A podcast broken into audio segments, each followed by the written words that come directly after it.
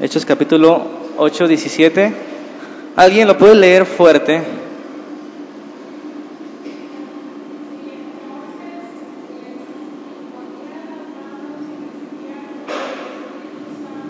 Amén. ¿Se escucharon? Entonces les imponían las manos y recibían el Espíritu Santo. Y este sermón 48 se llama Y recibían el Espíritu Santo.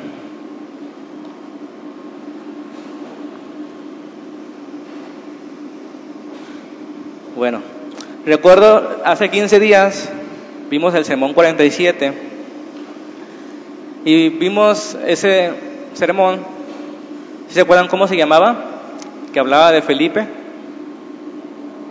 el evangelista, ¿verdad? Y brevemente voy a recordar algo que vimos. Decíamos que todo proceso de cada hombre exitoso de Dios perdón, todo éxito de cada hombre exitoso es lo mismo, ¿verdad? Todo proceso de cada hombre exitoso lleva un tiempo, un proceso, ¿verdad?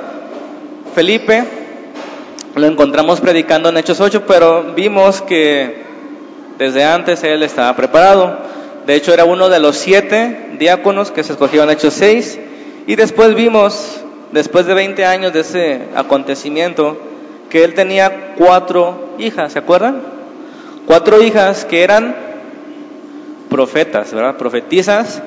Y eso indicaba que Felipe había hecho bien su trabajo como padre y como ministro. Cuatro hijas, no fue casualidad, ¿verdad? Que ellas predicaran, que ellas profetizaran. Y bueno, Felipe predicaba el Evangelio como lo hacían todos en aquella iglesia, pero a Felipe especialmente se lo conocía como el evangelista, porque era, tenía un don especial de evangelista. Todos somos evangelistas, pero hay quien tiene un don especial de evangelista. Amén. Entonces Felipe tenía ese don y predicaba el evangelio, pero predicaba el evangelio porque ese evangelio le había salvado a él. Entonces el requisito único, se puede decir, o más importante para poder predicar el Evangelio correctamente o con fuerza, es haber sido rescatado por Él. ¿Cómo podemos predicar algo que no hemos experimentado? Entonces él había predicado el Evangelio porque lo conocía, porque había, sido, había sido salvado por el Evangelio. Y veíamos la semana antepasada que no hay esa disposición, ¿verdad? No hay esa disposición de apartar para Dios no solamente tres horas el domingo, sino una vida, una vida completa.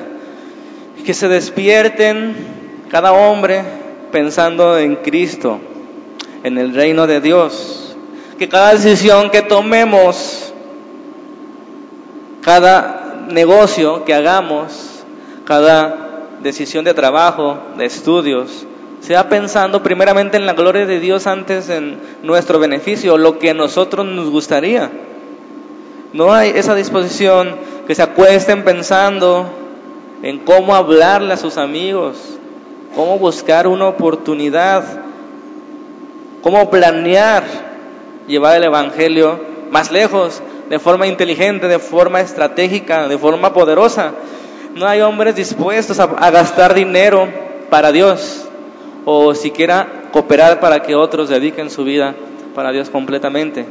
Y la verdad, es un proceso largo, ¿verdad? O no es más fácil y más sencillo decirles, hermanos, vengan aquí al frente, les voy a dar este, este poder para que ustedes hagan discípulos.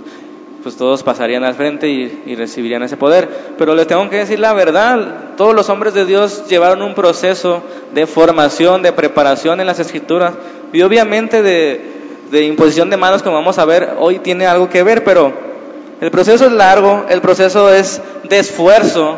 Este hombre Felipe tenía buen testimonio, era lleno de sabiduría. Eso no se consigue en la esquina ni en la tiendita. Eso, un hombre de, de, testimonio es un hombre que ha vivido con Dios desde hace mucho tiempo y que los hombres no tienen nada que reprocharle porque es un hombre que se conduce rectamente. Y lleno de sabiduría es un hombre que busca a Dios. Y lleno del Espíritu es un hombre que está en oración, en contacto con Dios. Se dan cuenta que no es sencillo entonces llegar a ese proceso de un hombre como Felipe, de ese evangelista poderoso. Entonces el proceso es largo, de esfuerzo, de desvelos, de abstinencia, de sacrificios, de aprender más de Dios, de pasar tiempos largos y de calidad en oración con Dios. Si no sucede esto, hermanos, no va a pasar, no va a haber hombres como Felipe. Y es lo que queremos. ¿Cuántos están dispuestos a, llevar un proceso así? ¿Sí? Las reuniones de oración, hermanos, están solas y deberían estar llenas si queremos que algo suceda. Entonces ahí está la clave. No hay este, el hilo negro, las cosas son claras siempre en las escrituras. Necesitamos hombres preparados, de buen testimonio, llenos del espíritu y de sabiduría. Necesitamos comenzar a sembrar hoy lo que queremos cosechar en 5, en 10 o en 20 años. No hay métodos instantáneos, no hay cristianos maruchan. Necesitamos hoy empezarnos a preparar lo que va a suceder en 5, en 10 años, no sé, cuando Dios así lo decida, pero en cuanto más metamos esfuerzo, en cuanto más buscamos a Dios, más rápido va a salir ese proceso, ¿verdad? ¿Están de acuerdo? ¿Ok? De ese sermón precisamente del evangelista nació una carga de, de, nosotros poder prepararnos más en el evangelismo. Si se acuerdan, la semana pasada este, decidimos quedarnos después del servicio. ¿Para qué? Para prepararnos, para testificar, para aprender, para empaparnos de esto del evangelismo, porque nos cuesta trabajo, hay que reconocerlo, nos cuesta trabajo llegar con la gente y hablarles de Jesucristo, o sea, del evangelio, porque podemos hablarles, no, es que el Señor es bueno y me ha prosperado en mi trabajo, el Señor me ha ayudado, el Señor me ha quitado este vicio, el Señor... eso lo podemos hacer de una forma sencilla, pero no somos capacitados para predicar el evangelio de Jesucristo, porque hermanos, el Evangelio de Jesucristo es aquel que es eficiente y eficaz cuando al hombre le quedan tres minutos de vida. Cuando el hombre que está enfrente de nosotros es el hombre más rico del mundo que no tiene necesidad. Hermanos, necesitamos saber predicar el Evangelio. Entonces, ¿qué queremos hacer esos días? Una, sola, una, una vez al mes, ¿verdad? ¿Qué queremos hacer esos días? Pues aprender a predicar. ¿Cómo hablarle? Porque no es lo mismo hablarle a un testigo de Jehová, que no es lo mismo hablarle a un católico, que no es lo mismo hablarle a, a un ateo, ¿verdad? Aquí si nos damos cuenta, no es lo mismo el sermón que predicó Pedro en el Pentecostés, que eran puros judíos, a lo que predicó Felipe con, el, con los samaritanos y a lo que va a predicar un poquito más adelante Felipe con un etíope, etíope, ¿verdad? ¿Por qué? Porque los contextos son diferentes. Todo tiene que llevarnos a Jesucristo, pero la forma en que nosotros comenzamos a hablar es distinta. Entonces, es lo que queremos buscar en esos días, cómo hablarle el Evangelio a una persona en tres minutos que lo tenemos en el camión. ¿Cómo hablarle a una persona el Evangelio que está a punto de morir? No podemos perder el tiempo en cosas secundarias y es lo que queremos enfatizar en estos días. Entonces, ¿cuántos están dispuestos? Una vez al mes, después de cada servicio, aquí vamos a estar hasta que el cuerpo aguante. Amén. Ok. Es lo bonito, no sé si a ustedes les gusta esto, hermanos, que de, de eso es lo hermoso de, de la teoría, ponerla en práctica. Todo futbolista, todo músico, todo aquel que se está preparando teóricamente no ve la hora de buscar el momento de poner en práctica lo que ha aprendido, ¿no? Eso hace un músico. Ah, tengo una, tuve una clase excelente, el maestro me enseñó todas esas cosas. No veo la hora de llegar a mi casa y ponerme a practicar, hermanos. Eso es lo hermoso del cristianismo, que aprendemos algo y vamos a empezar a practicar. Entonces, hoy este sermón quisiera que aprendiéramos algo que nos ayude como iglesia a cambiar las cosas de lo que hemos estado haciendo o dejando de hacer. ¿Cómo se llama el tema? Y recibían el Espíritu Santo. ¿Ok? Bueno.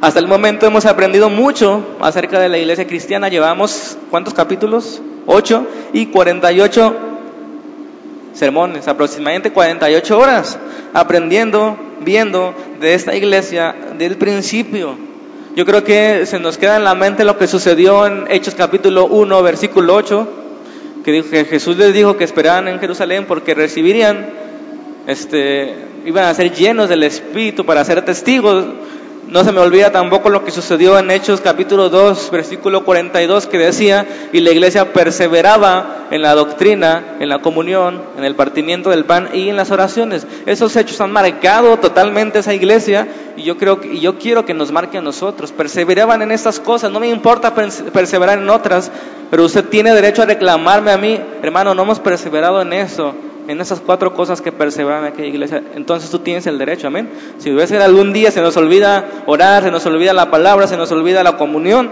sabes que nos está faltando esto, porque somos una iglesia, amén. Estamos para ayudarnos, ¿ok?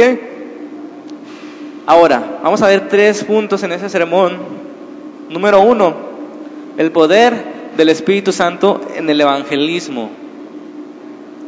Que al final de cuentas, esto es lo que nos interesa, ¿verdad? Nosotros sabemos el poder del Espíritu Santo, hemos escuchado de él, pero ¿cómo consiste o en qué consiste ese poder en el evangelismo? ¿Cuánto les interesa el evangelismo? ¿Por qué les interesa el evangelismo? por las almas, así de sencillo, porque las almas, si hoy muere un alma, hermano, si no conoce el Evangelio, no ha creído en él, no quiero decirle lo que, a dónde va esa alma. Usted lo sabe. Pues no podemos menospreciar ninguna alma, ¿verdad? Predicarle, predicarle, debemos conocer el Evangelio. Pero entonces, el poder del Espíritu Santo en el evangelismo. Si nosotros agarramos página por página de este libro de los Hechos, hay algo que sobresale. Hay algo que es muy trascendente en cuanto al Evangelio y, es, y eso es, hermano, el poder del Espíritu Santo. ¿Están de acuerdo con esto? El Espíritu Santo es el que ha marcado la diferencia entre el antiguo pacto y el nuevo pacto. Porque antes la gente hacía las cosas en sus fuerzas, ahora las hacemos en las fuerzas del Espíritu Santo. Y por eso las cosas son muy distintas. El Espíritu Santo, hermanos, da la capacidad, fíjense bien, al que predica el Evangelio. Y el Espíritu Santo convence al que escucha el Evangelio. Y el Espíritu Santo convierte al que recibe el Evangelio. Nueva criatura, nuevo nacimiento, nueva persona, nuevos propósitos, nuevos deseos. Si se dan cuenta entonces que el Espíritu Santo es definitivamente lo más importante ahí a la hora de predicar el Evangelio. Hermanos, no hay evangelismo sin el poder del Espíritu Santo. Por eso, si queremos ser evangelistas, tanto en el sentido normal o como ministerio, debemos ser conscientes de la necesidad del Espíritu Santo a la hora de predicar el Evangelio. ¿Sí? Debemos predicar con esa dependencia del Espíritu Santo. Hermanos, quiero decir esta verdad que yo puedo aprender en el libro de los Hechos. ¿Cuál verdad? Que la promesa más importante del Evangelio no es el perdón de los pecados, sino la recepción del Espíritu Santo. Siempre yo había escuchado, o eso parece, que lo más importante es el perdón, pero yo estoy aprendiendo en este libro detenidamente, con ese deseo de aprender y no de querer defender alguna doctrina de nadie, que el don más importante en el Evangelio no es el perdón, sino la recepción del Espíritu Santo, que al final de cuentas es lo que puede cambiar a la persona, porque de qué sirve una persona que sea perdonada si sigue estando en sus mismas fuerzas que siempre ha vivido. Va a seguir ahí y va a volver tarde que temprano a donde salió, a los vicios, al pecado. Entonces, la promesa más importante, tengan en mente siempre eso, hermano, no se te olvide, porque cuando tú vas a evangelizar, tienes que saber que lo más importante que esa persona reciba es el Espíritu Santo. Obviamente el perdón es el, es el principio y no se ofrece si no hay arrepentimiento, pero tú debes estar consciente que la finalidad de predicar el Evangelio es que esas personas puedan recibir el Espíritu Santo. ¿Sí están de acuerdo con eso? No podemos sacar de los ingredientes del evangelismo esta parte de la recepción del Espíritu Santo. Yo creo que en esos tiempos, más que en otros, es necesario enfatizar, porque ustedes deben saber que el hombre es material y es espiritual, ¿verdad? El hombre puede tocarse, el hombre puede ver, puede sentir, pero también el hombre tiene una parte espiritual y la tecnología, los avances, como lo vemos hoy día, ha enfatizado mucho que el hombre en, en las cosas que se ven, que se pueden tocar. Y esto, hermanos, es contrario a lo que Dios insiste una y otra vez en las escrituras. ¿Se acuerdan de 2 de Corintios 4, 18? Que dice, pongan la, la, vista, la mirada en las cosas que no, que no qué, que no se ven. Yo quiero que me expliquen esa con la, con la mente humana, o qué piensa una persona carnal Cuando le, cuando le decimos esto, pon tu vista en las cosas que no se ven. A ver, explícame cómo. ¿Cómo poner nuestra mirada, que es algo natural, sensorial, que podamos este, percibir? ¿Cómo poner mi mirada en algo que no se ve? A ver, explícame eso. ¿Verdad que no se puede entender con la mente carnal o natural? De hecho, al contrario, es sencillo, es natural poner mi vista en las cosas que sí se ven. ¿Ustedes pueden poner la vista en el proyector? Es sencillo, ¿verdad? Ahora les digo, pongan la vista en las cosas que no se ven. ¿Pueden concentrarse y ver las cosas que no se ven? Pues no se ven y no se van a ver con los sentidos naturales. Y la insistencia, y esa es la clave del cristianismo, hermano, las cosas que no se ven, las cosas que no se pueden tocar, las cosas que no se pueden destruir. Esas son las cosas que Jesús hace énfasis. Busquen primero el reino de los cielos. No hagan tesoros en la tierra, donde la polilla, donde se corrompe, donde se deshace, donde se termina. Pongan sus tesoros en los cielos, donde nadie puede quitarlo, en esas cosas que nadie puede arrebatarlas. Esas son las cosas, hermanos, que tenemos que este, buscar primeramente. Pero a poco no es difícil, vuelvo a repetir, pongan su vista en las cosas invisibles. ¿Pueden hacerlo? Y se puede. La esperanza para este mundo, hermanos, no está en este mundo. Está en otra parte, fuera de aquí. Y Dios, el Padre, ha enviado a su Hijo a abrir ese camino hacia el otro mundo espiritual, el que no se ve. Y Jesucristo nos ha dejado al Espíritu Santo, que es el encargado de abrirnos el entendimiento del invisible. Una persona que no tiene el Espíritu Santo no puede ver lo invisible, aunque parezca algo contradictorio al decirlo. Ver lo invisible parece contradictorio, pero no lo es cuando eso invisible se refiere a las cosas espirituales, a las cosas que no se pueden tocar, porque hay cosas que no se pueden tocar. ¿O cómo puedes tocar tú el amor de alguien? No se puede, ¿verdad que no? Puedes sentir el amor de alguien, puedes percibir, pero no lo puedes tocar, no lo puedes ver con tus ojos, no se puede ver el amor. Ahí te un poquito de amor, acáchenlo, ¿verdad que no lo ven? Pero ahí va, miren, ahí va. Las cosas son difíciles, las cosas espirituales. ¿Ok? Pero fíjense, parece que la convicción general de los hombres, y tristemente a veces en la iglesia, es que no creemos en el poder de Dios, en el poder invisible, porque dice la escritura en Romanos que eso invisible se hace visible por medio de la creación, ese poder invisible de Dios se hace palpable por medio de la creación, ¿verdad? Nosotros vemos la creación, esa maravilla, el sol está donde debe estar y calienta lo que debe calentar para que en la tierra haya vida, para que crezca la fauna, la flora y para que podamos vivir. Si la luna estuviera en otra parte, se inundaría la tierra cada tres segundos, pero Dios la puso donde debe de estar. Todas las cosas están donde deben de estar. Y eso nos habla del poder invisible de Dios, mediante las cosas que sí podemos ver. O simplemente, hermano, que tú y yo estemos aquí escuchando. ¿Quién inventó el cuerpo humano? Dios. Es la máquina perfecta que nadie podrá igualar nunca jamás. Esa vida, ese Dios que da la vida con solamente soplar a la nariz de un ser. Ese es el poder invisible, hermanos, pero nosotros no estamos conscientes de estas cosas. ¿Y por qué lo digo? Porque no oramos lo suficiente. Porque la oración es decir, Señor, nosotros no podemos. Tú sí puedes. Por eso te busco, por eso te pido, por eso te ruego pero no lo estamos haciendo, eso, eso quiere decir solamente que no estamos confiando en el poder de Dios o que no lo necesitamos. Amén. Pero fíjense, si nosotros vemos, hermanos, las cosas espirituales desde el principio, vemos que la escritura dice que Dios creó los cielos y la tierra, que Dios creó al hombre y que del hombre salió la mujer.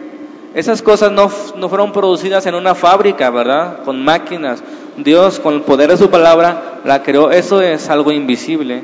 Ese poder no se puede ver, pero se manifiesta en la creación, se manifiesta en la vida del hombre. Otra cosa que podemos ver, y en el Antiguo Testamento, hermanos, ustedes deben ver eso a cada página.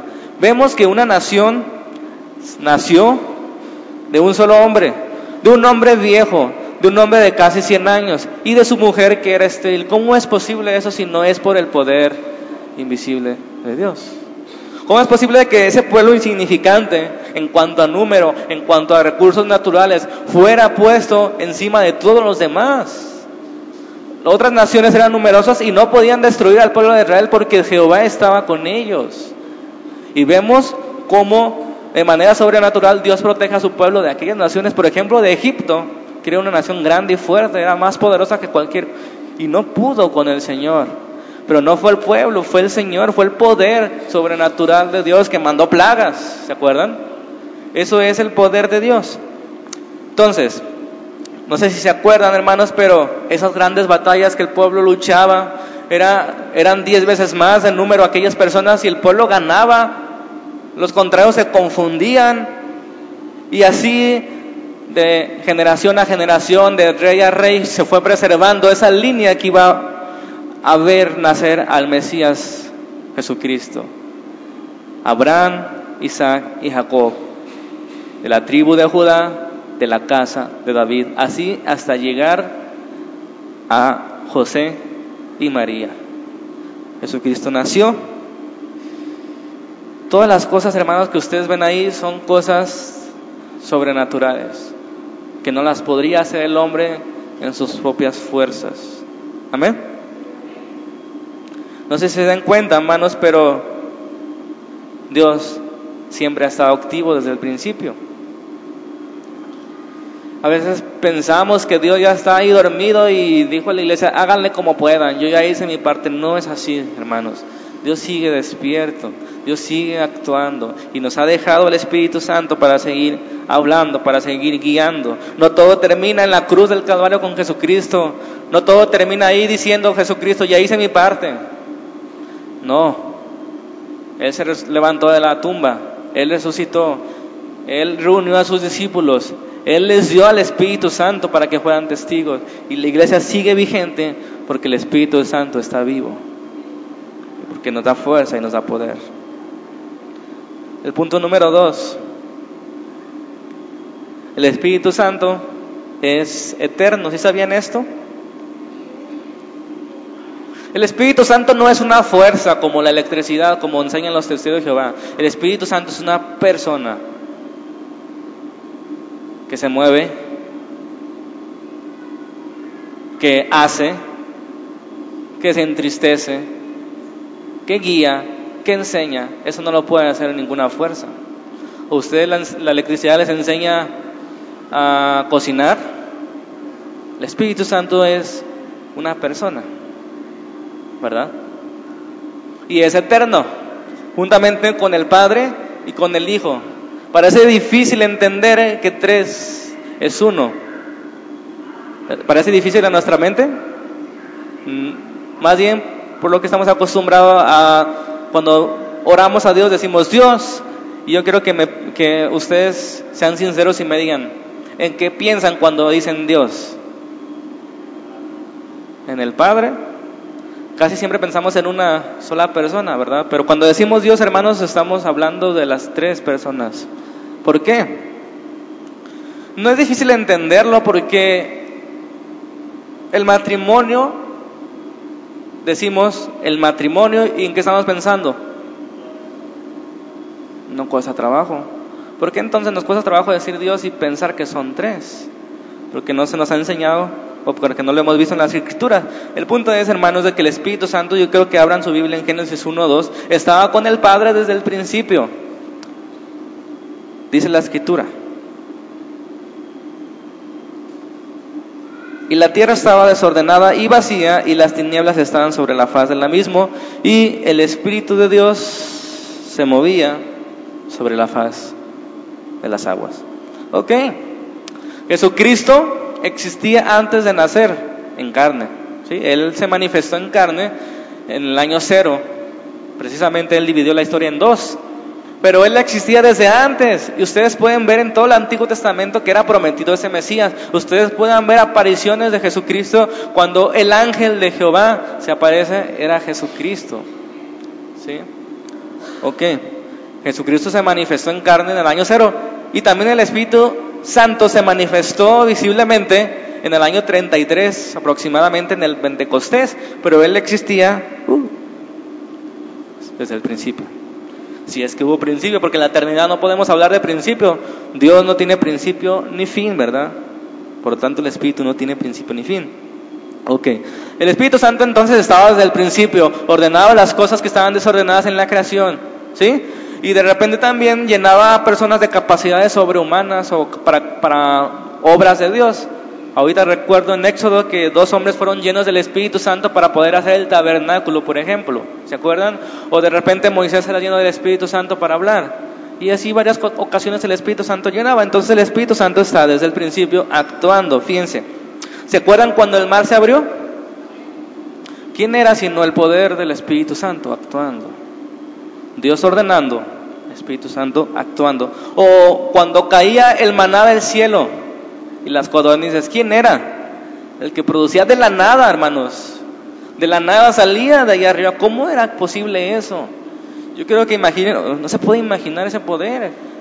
Porque uno puede agarrar codornices y las aventarlas, pero ¿cómo puede aparecerlas así de la nada? Ahí van. Es increíble el poder del Señor desde el principio. ¿Se acuerdan cuando el sol se detuvo por un día? ¿Cómo es posible eso? O cuando los enemigos de Israel eran confundidos y se mataban entre ellos mismos. O cuando los profetas escuchaban indicaciones de parte de Dios directamente. ¿Quién era hablando? Sino el Espíritu de Dios. O cuando los escritores de la Biblia, que después llamamos Biblias, comenzaron a escribir, se vieron llenados de Dios, capacitados por Dios, movidos por Dios, sin error. ¿Quién era sino Dios en el Espíritu Santo? Llevándolos a escribir lo que ahora nosotros llamamos Biblia. O cuando el Mesías, Jesucristo, fue puesto en el vientre de su madre, ¿cómo era posible ese milagro sino por el poder del Espíritu Santo? O cuando resucitó de los muertos, dice la palabra que Dios lo levantó por el poder del Espíritu Santo. ¿Se dan cuenta? El Espíritu Santo siempre ha estado ahí actuando con poder desde el principio.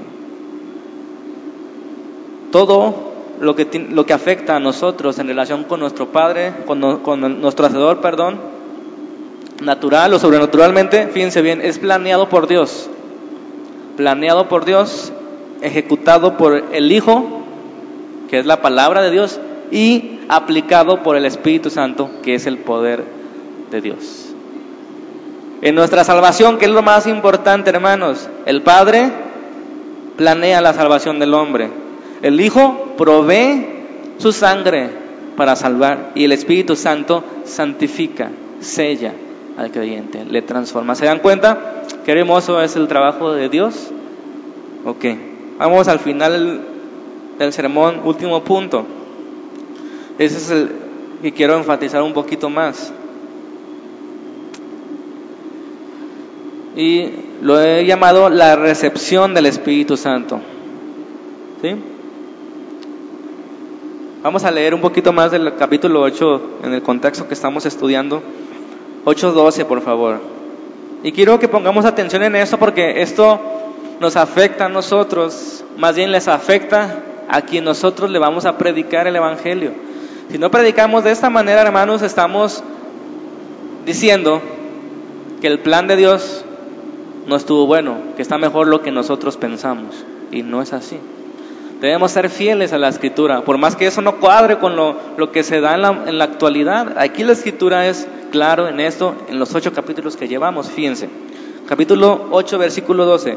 Pero cuando creyeron a Felipe, que anunciaba el Evangelio del reino de Dios y en el nombre de Jesucristo, ¿qué dice ahí? Se bautizaban hombres y mujeres. Por cierto, ¿cuántos no se han bautizado?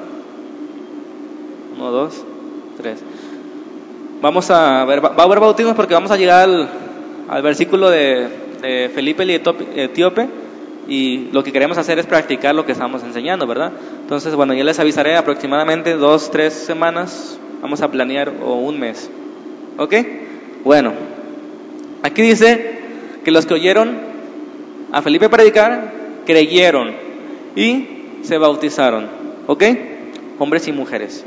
Este pasaje es interesante. Y vamos a seguir leyendo el capítulo 8, versículo 14. Fíjense por qué les estoy diciendo que es interesante. Ya habían creído en Jesucristo y ya se habían bautizado. Fíjense lo que dice el 14.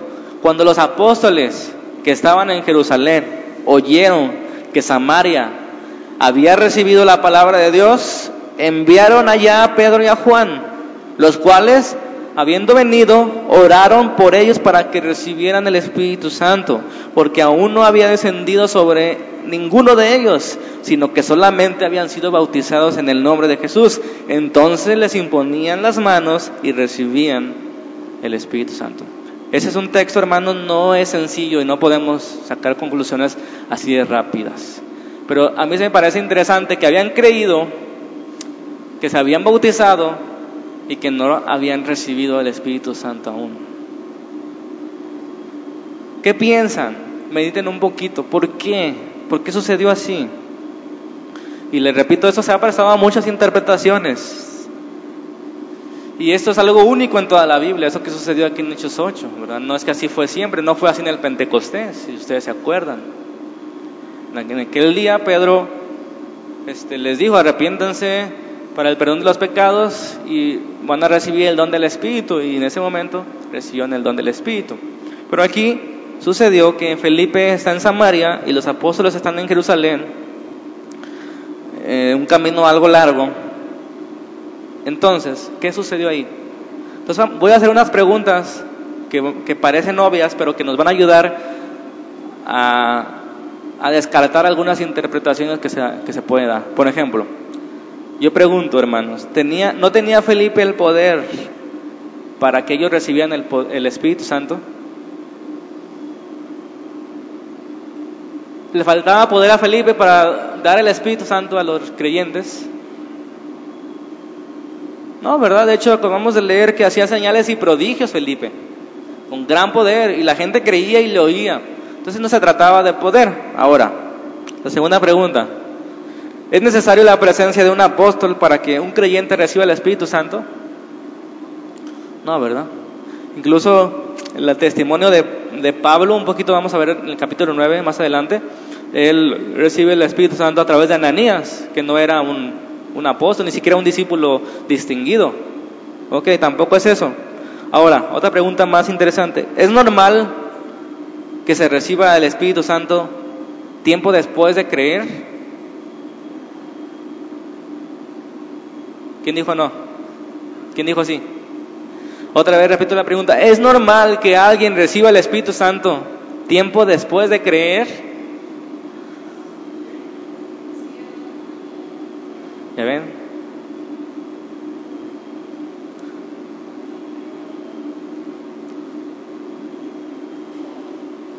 ¿Es normal o no es normal? Ya me estoy confundiendo. ¿Es normal recibir el Espíritu Santo tiempo después de creer? No estoy hablando de manifestaciones, estoy hablando de recibir el Espíritu Santo. ¿Es normal recibirlo después de creer? ¿Tiempo después? Ahí les va otra vez. Ustedes son incrédulos, ¿eh? aquí están puros incrédulos. Estoy predicando el evangelio, soy un evangelista famoso y, estamos en un auditorio de 10 mil personas. Ok, déjenme emocionarme un momento en mi vida por lo menos.